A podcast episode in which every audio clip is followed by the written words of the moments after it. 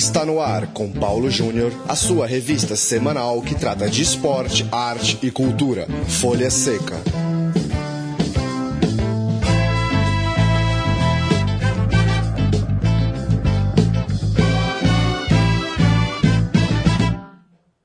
Olá, ouvinte da Central 3, hora do programa Folha Seca, Folha Seca de número 63, 63 semanas, trazendo tudo sobre literatura e cinema relacionados ao esporte. O nosso entrevistado de hoje é Marcelo Mendes, ele que é autor de Contos da Várzea e Outros Blues, um livro que trata das andanças do Marcelo pelos campos de várzea do ABC Paulista. Marcelo, valeu pela participação aqui no Folha Seca. Um abraço.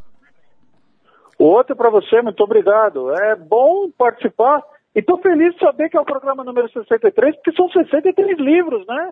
Pois, pois é, não é pouca coisa, é, ainda que, confesso a você, não tem sido fácil encontrar é, livros e filmes ah. sobre futebol. A Copa do Mundo teve, trouxe um boom, é, confesso que esse ano de 2015 tem sido poucos, mas muito bons. A produção ainda bem está aumentando. Marcelo, conta pra gente então a, a origem da ideia desse livro. O que vem primeiro, a ideia do livro ou sua cobertura noticiosa é, da Várzea? Conta um pouco como isso começou.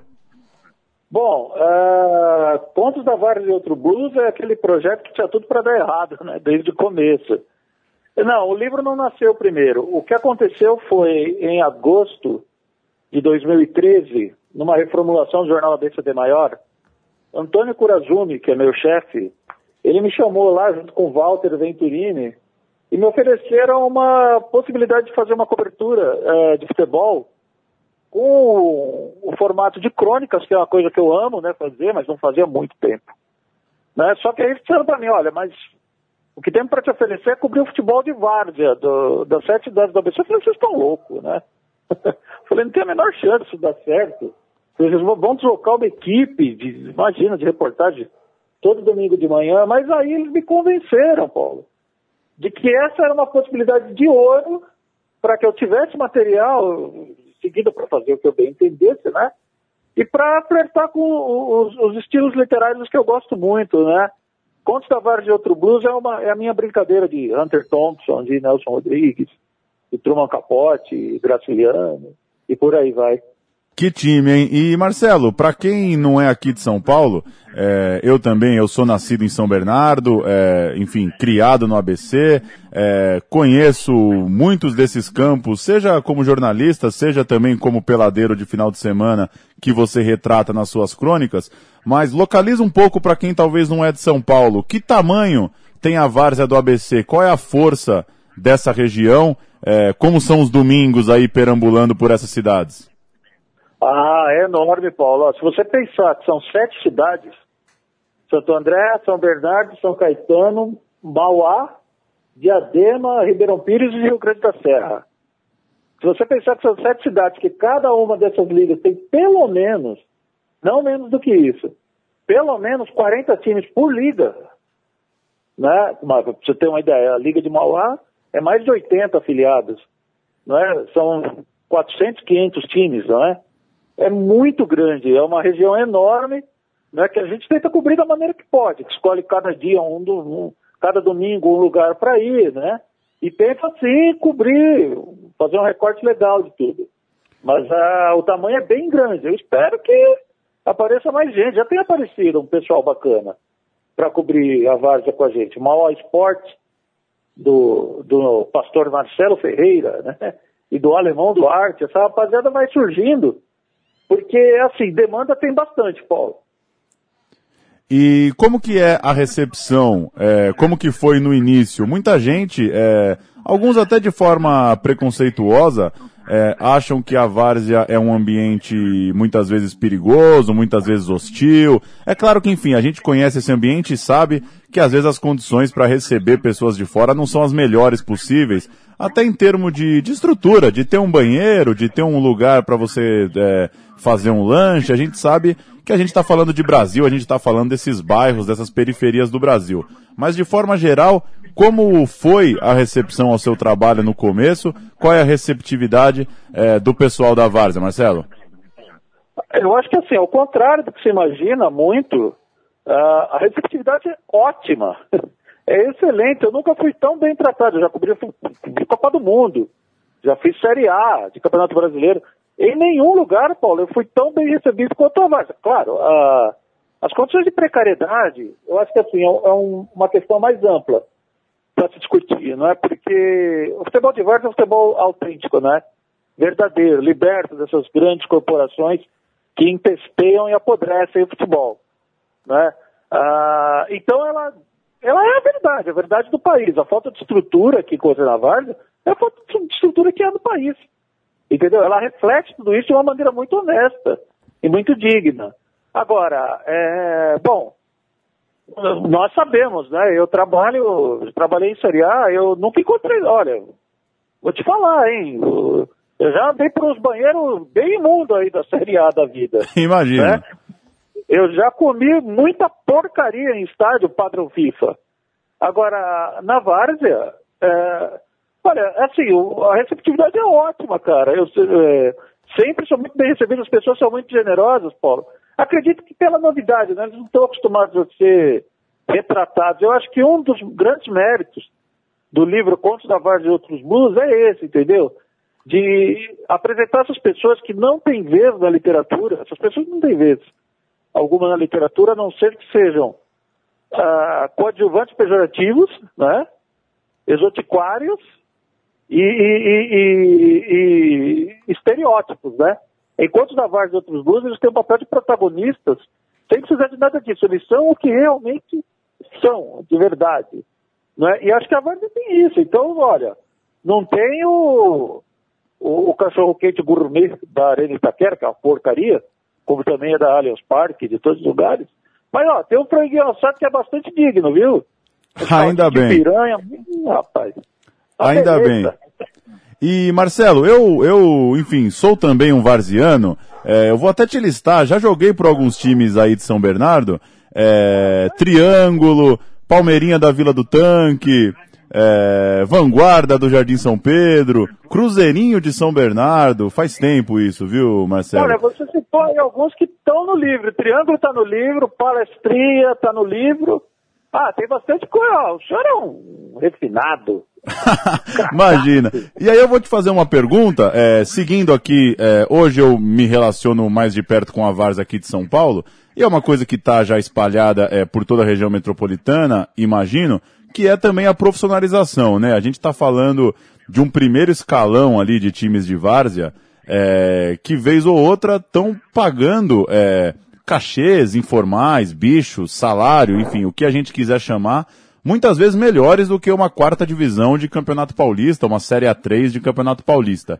Eu queria que você falasse um pouco é, de como estão esses clubes aí, essa elite praticamente semi-profissional da Várzea no ABC, é, e como, enfim, como que você dialoga com esses dois mundos? Tem esses times muito bem estruturados, enfim, com torcida, com diretoria, com, com, é, com, com departamento financeiro, de fato, com orçamento para trabalhar, e tem lá também uma várzea que, que é, de fato, amadora, quase recreativa, né? Então, o que me interessa muito, o que me interessava muito no começo, como você falou aí, era essa várzea, várzea roots mesmo, amadora e tal.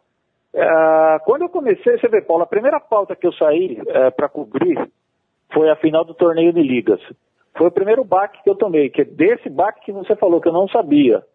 Eu cheguei para cobrir uma final no Anacleto Campanella, com, imagina, gramadão, hino nacional, aquelas papagaiadas cafona toda que eu acho completamente desnecessário. Mas ali eu descobri não é que havia essa dicotomia, que realmente há. O que eu acho é o seguinte, eu procuro uh, dialogar de maneira autêntica com, com, com essa diferença. Porque eu entendo isso novamente por um aspecto maior, é uma questão bem mais ampla do contexto a ser analisado, entendeu? Esses clubes que formam o que a gente pode chamar de uma elite dentro da várzea, eles é, têm como referência o que acontece nesse futebol elitizado, que não é o futebol brasileiro, não é? O futebol brasileiro não está na televisão, futebol brasileiro não são 20 clubes de Série A, que é o que a gente, é, a maioria das vezes, vê, né? Futebol brasileiro, você vê, São Paulo, futebol brasileiro, O retrato autêntico são 4 mil jogadores do Estado de São Paulo, dos quais 40% são desempregados, né? São 94% de trabalhadores é, que ganham um salário mínimo ou pouco mais que isso, um salário mínimo e meio. Mas isso não é, isso não serve para a Várzea. A Várzea é, elitizada tem como referência essa Várzea, esse, esse Série A que passa na TV. Então o que acontece? Eles copiam, né? Tudo que é de pior, assim. É, eles, já há na Várzea essa coisa do cara não pensar muito para firmar um contrato, como você falou, é, se o cara na Várzea ganha 200 reais por jogo, no fim do jogo ele recebe na mão os 200 reais. Na, na quarta divisão o cara fica um ano sem receber, né? Então, assim, é, eu acho que isso é reflexo do que tem acontecido no futebol que eles veem, né? Eles copiam tudo, copiam a má gestão, uh, copiam aqueles bandeirismos bestas, né? Aquela chuteira horrível, cheia de cor, né? aqueles esparadrapos enrolados na mão. É, são coisas que acontecem e, e, que eu entendo por que acontece. A maneira de, de, dialogar com isso que eu faço é uma maneira autêntica. Eu procuro abordar isso sem me aviltar muito, né? E procurando entender né, o que acontece com eles, entender o pensamento dessas pessoas. Eu espero, no entanto, que eles mudem um pouco, porque a, a julgar pelo tamanho das contas, se a Varsa continuar assim, vai acabar. Não tenho dúvida que vai acabar. Pois é, é muito legal o seu trabalho, Marcelo. Recomendo para o ouvinte aqui do Folha Seca, da Central 3, para quem não conhece. É, o futebol de várzea são referências que a gente leva para toda a vida. Vira e mexe até brinco aqui, lembra o nome de algum professor, de algum técnico, alguma história curiosa. É, é lá que eu e muitos outros é, amantes do futebol, que depois foram se tornar, sei lá, jornalistas, advogados, médicos, enfim, funcionários públicos, mas eles trazem lá na, na bagagem da vida muito da várzea e muito do que você conta aí no seu livro Contos da Várzea e Outros Blues. Agradeço sua participação, Marcelo, e peço para você convidar aí o ouvinte ao lançamento que acontece nessa semana. Ah, sim. Uh, o lançamento será na sexta-feira, dia 15 de maio, a partir das 19 horas, na Casa da Palavra, em Santo André, na Praça do Carmo, número 171, a região central da cidade, né? Uh, estarei lá autografando e espero receber os senhores todos, né, para tomar ali um suco, água mineral com a gente, né? E, e, quero agradecer também as pessoas que me ajudaram muito para que isso acontecesse. Antônio Curazuni, Marina Bastos e Walter Venturini, lá do jornal ABCD Maior. Chico Sá, que escreve prefácio, né? Mauro Betti, que é um orelhudo que escreve as orelhas do livro. E a vocês aí do Central 3, porque são todos parceiros, né? Eu fico muito feliz de poder divulgar isso com vocês e dividir isso com, com vocês, né? Muito bom que vocês estejam nesse trabalho, senhor Paulo. Valeu, Marcelo. Boa jornada aí com o livro. Um abraço e nos falamos na próxima. Outro para você.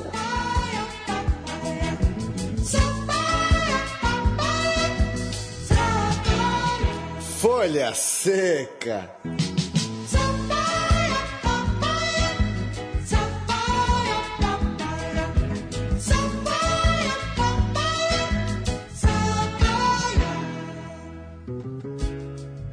Leandro Yamin, que também já escreveu seus contos de várzea. Olá. Tá bom, Paulão? Vou o, bem. O refinado Paulão, hein? Que coisa, hein? Que sabia. alcunha mais injusta e incorreta. Quem sou eu para é... ser refinado? Pois é, mas ah, você andou fazendo.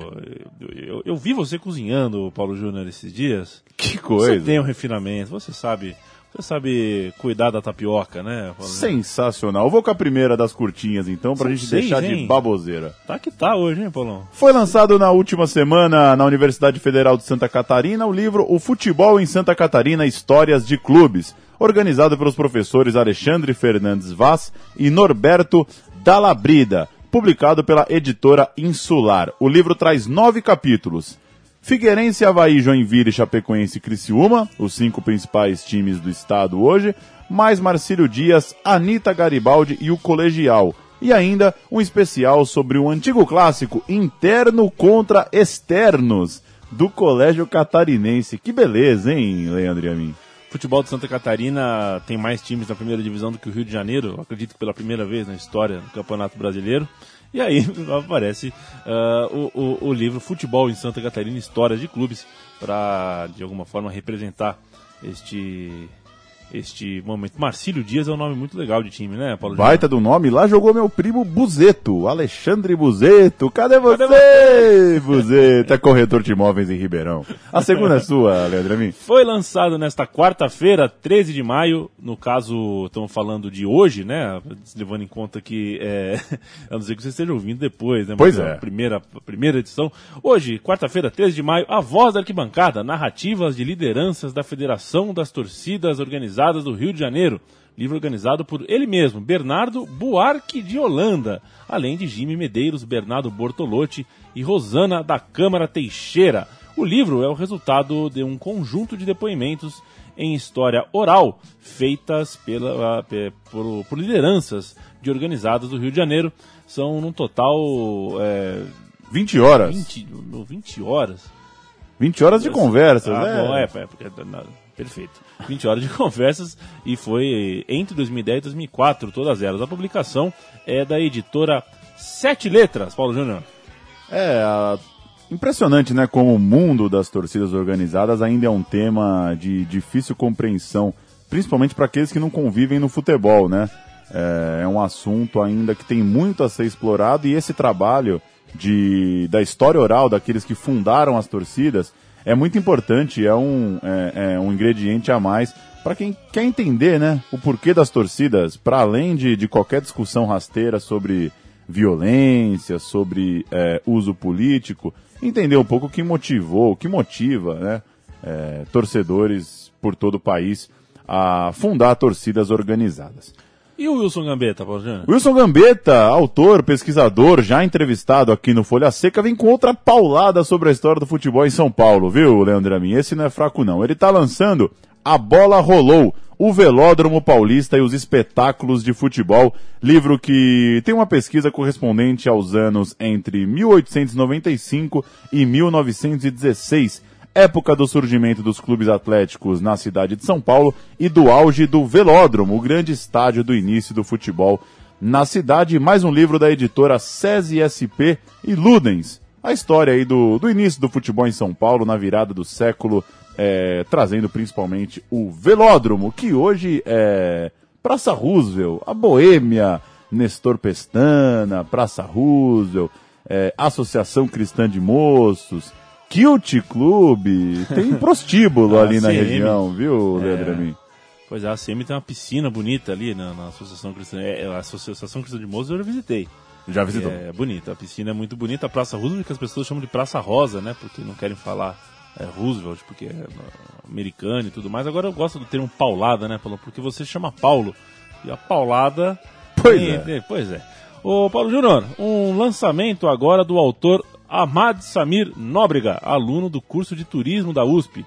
O lançamento chama-se As Copas Perdidas em Casa, que sai pela editora Multifoco. O livro trata de tentar coletar respostas e explicações sobre as derrotas nos mundiais de 50 e de 14, as duas Copas do Mundo que o Brasil trouxe para casa, mas viu o caneco embarcar uh, ah, para longe.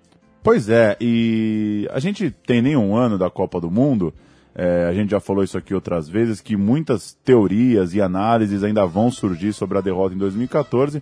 É mais uma dessas, tentar coletar ali explicações, respostas, desculpas, ideias é, e relacionar as derrotas em 50 e 14, que tem suas semelhanças, tem suas diferenças e traumatizaram né, o torcedor brasileiro, cada uma à sua medida.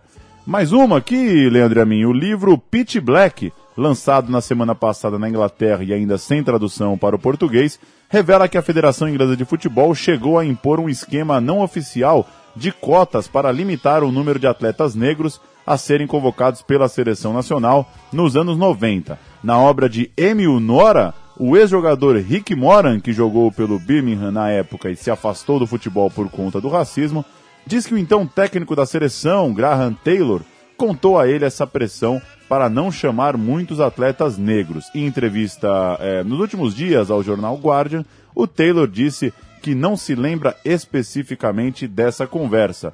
Tá aí a história. A Federação Inglesa, procurada após a publicação desse livro, ainda não se pronunciou. mas é claro que já deve ter havido isso em muito, muita agremiação esportiva por aí, né? É, recomendações superiores de cunho racial, político, etc. Sem dúvida. Pit Black, que é campo, campo preto, né? Campo negro, no, na, na tradução livre, literal aí, é, acaba sendo é um tipo de publicação necessária e quando a gente faz a, abre a linha do tempo na nossa frente e percebe é, do tempo do futebol por quanto tempo desse tempo é, houve discriminação racial quase institucionalizada mesmo né? Isso na Inglaterra no Brasil na Argentina em, em qualquer lugar onde o futebol é, era grande e era forte. E aí entra aquela nossa crença né? O futebol é, é, de certa forma uma, uma, metáfora, uma simbolização da sociedade, do que acontece no mundo, né? E analisando dessa forma a gente fica bastante triste, né? E não bastante tamo... triste de ser necessário um livro desse, uma publicação dessa. E não estamos falando de anos 30, 40, falando de anos 90. É, então. Já tempos ali de, de Premier League, de um futebol inglês globalizado, vendido, vendido para o mundo todo e tido como exemplo, né, de de estruturação de organização. A música do fim, música, Leandro Amin, foi no 13 de maio, mas em 1988, que morreu aos 58 anos o grande Chet Baker, ao cair da janela do hotel em Amsterdã. Não acredito. As hipóteses são duas, Leandro Amin. Acidente ou suicídio? A gente encerra o programa sem essa resposta, mas ouvindo I Wish You Love no trompete de Chet Baker. Valeu, Leandro Amin. Valeu, Pauleta. Quarta-feira que vem estou aqui mais uma vez. São só três minutos de música para seu gosto, que eu sei que você não suporta muitos minutos daquilo que você chama de cornetinha. Eu, por respeito a Chet Baker, vou chamar de trompete. Folha Seca termina por aqui. A gente chega toda quarta-feira em central3.com.br com livros, filmes, a coisa toda relacionada ao esporte. Até lá!